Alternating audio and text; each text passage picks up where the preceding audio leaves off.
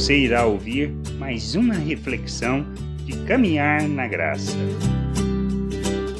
Estamos reprovados? Como está na segunda carta aos Coríntios, no capítulo 13, do versículo 5 ao 9, precisamos avaliar as nossas motivações e assegurar que não estamos reprovados diante de nosso Deus.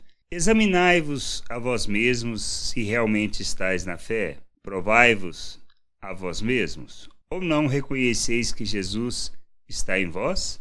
Se não é que já estáis reprovados. Mas espero reconheçais que não somos reprovados. Estamos orando a Deus para que não façais mal algum, não para que simplesmente pareçamos aprovados, mas para que façais o bem, embora sejamos tidos como reprovados, porque nada podemos contra a verdade senão em favor da própria verdade. Porque nos regozijamos quando nós estamos fracos e vós fortes. E isto é o que pedimos o vosso aperfeiçoamento. Quando estamos reprovados?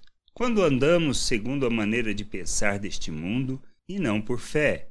Quando não vivemos na prática de obras de justiça, como é da vontade de Deus, fazendo as suas obras, não pelo nosso esforço, mas na plena dependência da graça de Deus, sabendo que o justo vive por fé.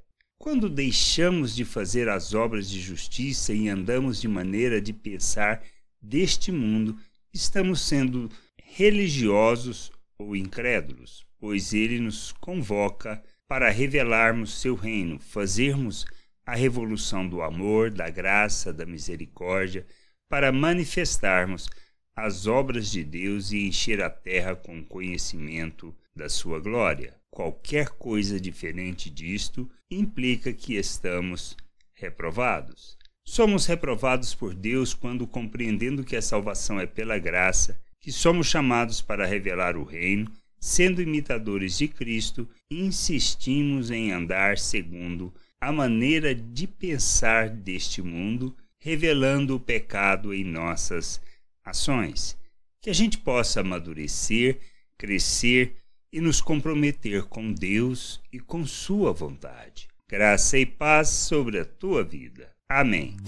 Não deixe de ouvir outras reflexões de caminhar na graça no agregador de podcast de sua preferência. Procure por Caminhar na Graça.